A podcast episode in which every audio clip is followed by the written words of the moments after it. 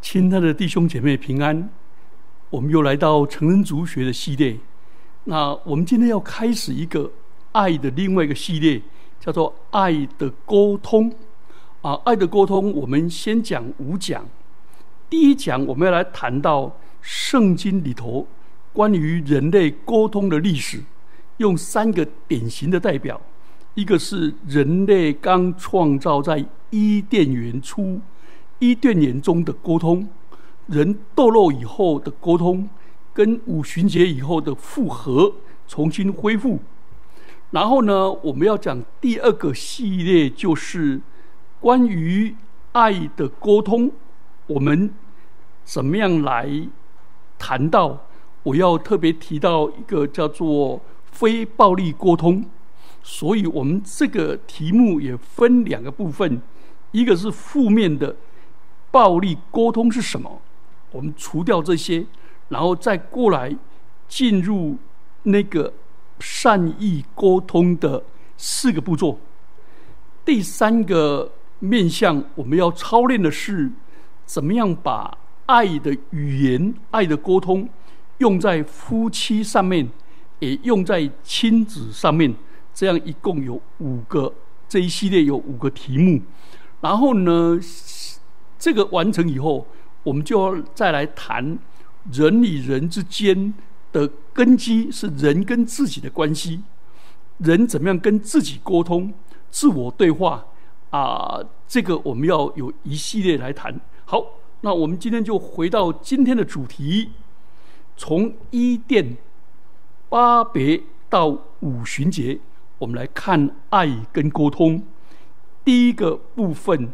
就是伊甸园的沟通，亚当跟夏娃在起初创造的时候，那时候亚当为动物命名，动物一一排列在他面前，他一一命名，刻画出人的地位的尊贵，所有的动物在他面前接受他命名，他是动物的。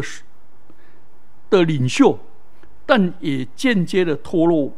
他需要一位社交，一个社交的生物，跟这个是平等的、互互动的、有交谊、有情谊，而不是掌权、掌权、掌掌管权势。除非他去爱，像这一位平等的。付出了自己，或者他没有真正的活过，于是女人出现了。上帝说：“那人独居不好，我要造一个配偶来帮助他。”这个帮助本身的意思是成全。结果上帝就动了人类第一个，呃，人类历史上第一个外科手术。也动了第一届的第一次的麻醉手术，所以上帝是第一个麻醉医师，第一个外科医师。上帝选择一根肋骨去创造夏娃，有多层的含义。嗯，不是用他的头，免得他压制男人；也不是出于亚当的脚。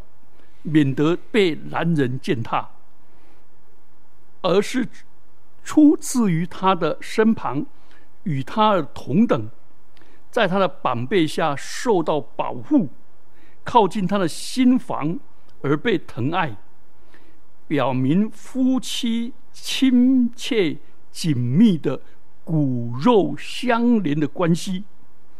这些话就表明圣经对于。婚姻的美好，所以圣经上记载人类讲的话的第一句话是什么？就是亚当看到夏娃所说的一句话。第一句话，他说：“这是我骨中的骨，肉中的肉，可以称她为女人。”其实这是希伯来文的对仗的尸体。这个诗歌应该这样读的。这就是的，我骨中的骨，我肉中的肉，要称她为一下一下就女人，因为她是从一许从男人而造的。所以这个诗歌体是人类第一个情诗，哎，人类开口的第一句话，表示用诗歌体表示要让让人铭记在心，而且婚姻是令人何等的惊讶、欢欣的事，是上帝奇妙恩典的安排，要让在婚姻里面的男女。都能够互相恩爱，然后互相的欢愉，所以亚当大叫快乐的大叫起来，他认出那是一个真正的同类，可以跟他交往，可以终身跟他生活，那是动物所不能做的事，他就给他起名字，跟自己一体的名字叫做一夏，而男人是一许。从男人而来的人，所以亚当看见夏娃，表达的第一句话是用诗歌。诗是所有文学当中最美的形式，歌是所有的声音最美的表达。所以这样的沟通就产生人与人之间是何等的美善和所以。是弟兄和睦同居，何等的善，何等的美！亚当夏娃同居是何等的真，何等的爱，何等的密切！而且圣经上描述他们两个人的沟通，还有个特色，就是赤身肉体，并不羞耻。意思是他们之间的沟通是完全的敞开，无拘无束，所以他们没有贪婪。没有不幸，没有羞耻等罪的掺杂。第二个也表达他们沟通是赤裸敞开的，没有隐瞒，没有心机，没有诡诈，而且表明他们的参与是完全的参与。他们可以谈论园中各样的喜乐跟纯洁，所以这段圣经就讲到人跟人之间。何等的美好！好，那我们来看这美好的时刻，却因为亚当夏娃堕落以后，这个一堕落的时候，上帝就主动来寻找人，表示上帝的恩典，说：“亚当，亚当，你在哪里？”这句话流露出了恩典，是上帝主动找人，上帝要帮助人，所以。上帝要必先把隐藏的亚当、躲避的亚当呼召出来、吸引出来。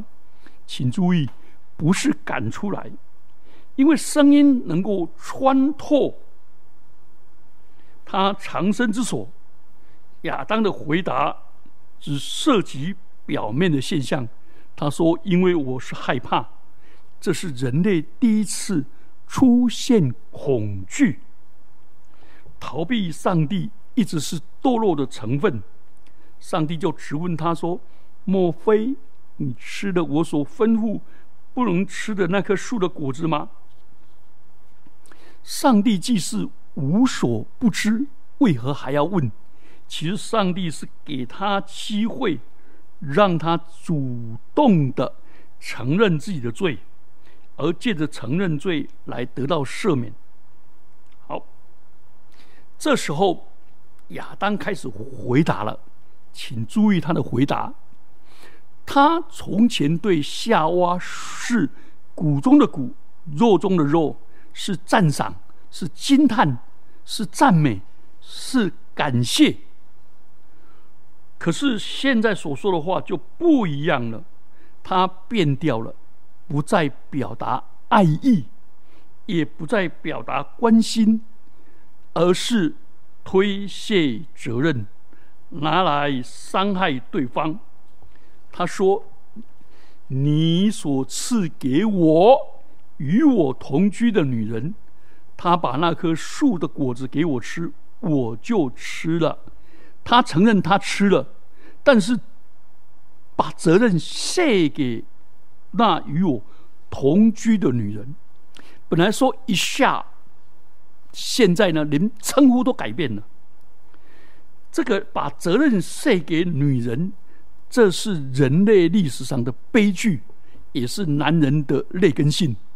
几乎所有的男人都有这种劣根性，包括在我在内。他拿给我吃的，我今天才会搞得这么灰头土脸。他承认的真情，却是对女人绝情。这跟二章二三节的歌中之歌完全不一样了。俗语说的不错：“夫妻本是同林鸟，大难来时各自飞。”这个大难不见得是生死离别，而是祸患来到的时候，各自不负责任，推卸责任，甩锅到对方的身上。我们看亚当跟夏娃的沟通产生了裂缝，他也怪罪到上帝身上，说：“你所赐给我那女人。”啊，以前沟通当中充满着甜蜜爱意，现在充满着愤怒、推卸责任。所以，我们要想想，在我们的家庭当中，做丈夫的，是不是应该负起责任，主动的甜言蜜语，而不应该把自己的一切难处、挫败。都推卸在自己的妻子身上，没有爱的话语，就失去了沟通，只是谢责，只是愤怒，只是泄愤而已。好，我们来看第二个巴别塔的不通。根据圣经的说法，后来人类的爱少到几乎没有，产生的结果连话也不通了。这就是巴别塔的故事。创世纪十一章第九节说，在那里变乱了天下人的口音，使众人分散在全地上，所以那城叫巴别，就是混乱的意思。他们本来非常的傲慢，他们要为自己留名，他们要掌控一切。你有没有发现，人类凭着分别善恶，真的不得了了？You shall be God，他就必如上帝一般的大能，把许多属乎上帝的，就揽归功于自己。更麻烦的是，他内心的欲望，那些野心永不满足，就像是高天咆哮，要把上帝赶出他的宝座。所以，本着当时的人相同的语言相聚在一起，要造塔通天，传扬民生，骄傲之大，不理会上帝的恩典跟上帝的旨意。上帝为了免人重蹈覆辙，就决定变乱他们的口音。他们因为言语不通而不能合作，也不能团聚。在一起，而达到上帝所预定的旨意，就是分散各地，遍满全地。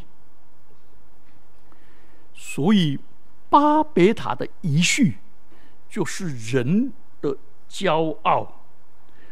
伊甸变成巴别，巴比利啊，这巴比伦是神的门。结果人离开上帝越越远，到了现在，你们发现个人与个人之间、国家与国家之间、种族与种族之间、族群与之族群之间难以沟通，和平跟兄弟的爱已经离开大地，他们最大的联合行动要脱离上帝的手。结果比以前更分裂，所以现在人的问题就是人与人之间沟不通、讲不清、说不明，因为人失去了爱以后，人专顾自己，互相伤害，最后连话也不讲了，没话讲，也听不懂对方讲什么。好，我们来看第三个五旬节，《使徒行传》二章一到十一节。这个五旬节圣灵降临，使徒们说方万国的方言，所有人都听得懂。这个跟巴别塔刚好成强烈的对比。借着使万物之间创造合一的圣灵，语言跟他混乱的原因，现在却成为众人彼此沟通的工具。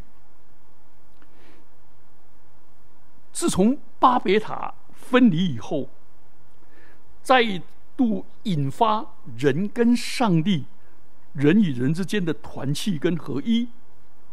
在巴别塔的时候，人只用全世界只用一种语言说一样的话，但是野心勃勃，要建塔炫耀自己，上帝就是语言不通。结果这群野心勃勃的人。不得不分散到世界各地。五旬节刚好相反，是十四种不同地区语言的人到耶路撒冷来过节。圣灵降临的那天早上，圣灵拆除了人类不同方言、不同语言沟通的障碍，让现场的每每一个人。听到属徒所说的话，都是他当地所惯用的方言，所以每一个人都听懂使徒的宣讲。使徒行传二章十一节说，都听见他们用我们的相谈讲说神的大作为，圣灵降临人间。人虚怀若谷，肯受教义，就互相了解，找到真理。因为圣灵的缘故，听到同一的信息，却圣灵翻译成每一个人所听到的母语。我想彼得跟使徒们不可能在一个地方讲个语言，自己翻译成十四种，不是。他们只讲一种语言，但圣灵就自然的做了翻译，让十四种不同方言的人能够听成他们自己的相谈，自己的母语。所以语言混乱的原因，现在却变成众人沟通的工具，这是非常奇妙的事。这里可以给我们看见几个重点。第一个重点，巴别塔的之前，大家都说同一个语言；巴别塔之后，大家都讲不同的语言。到了五旬节，上帝没有让大家回到讲同一个语言。五旬节的时代。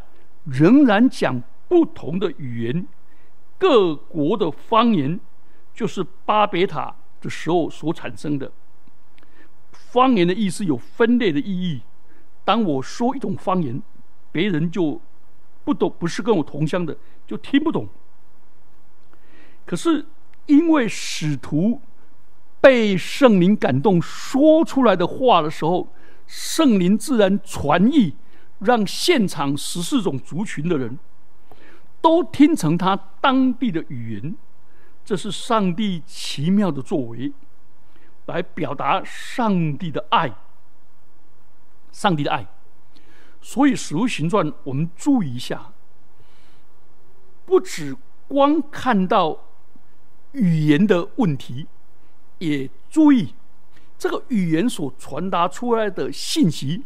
是指着上帝的救恩，上帝大能的作为，所以这个大能的作为呢，是背后他用三个用三个象征来谈到圣灵的作为。用三个标志：第一个，风，忽然从天上有声音下来，好像一阵大风吹过，充满他们所做的屋子。这风就是如啊气息。上帝造人的时候是用尘土造人，然后造完了以后就吹了一口气，就成为有灵的活人，就成为有生命。圣灵。拆除了障碍，在人与人之间，因为有生命的感应，就沟通，很像风，使大气层中的各部分贯通起来。所以圣灵引发的不仅是沟通，也是上帝和弟兄们之间的共荣团契，而这个团契是生命影响生命，生命的沟通。第二个。所以有爱有生命，而不是死板板的、死钉钉的。好，第二个用火这个标志，圣灵将内在的火热传递出来，它的动力里面，每一个人显出爱的火焰在里面焚烧，去推动人去崇拜、去服侍、去做非凡的举动。换作说，里面有爱的热火。而不是愤怒的火、仇恨的火，而是爱的火。第三个火舌，又有舌头如火焰显现出来，落在个人的身上。这个就是五旬节那一天，跟巴别塔完全不同的事情。在巴别塔，人彼此误解，甚至彼此远离。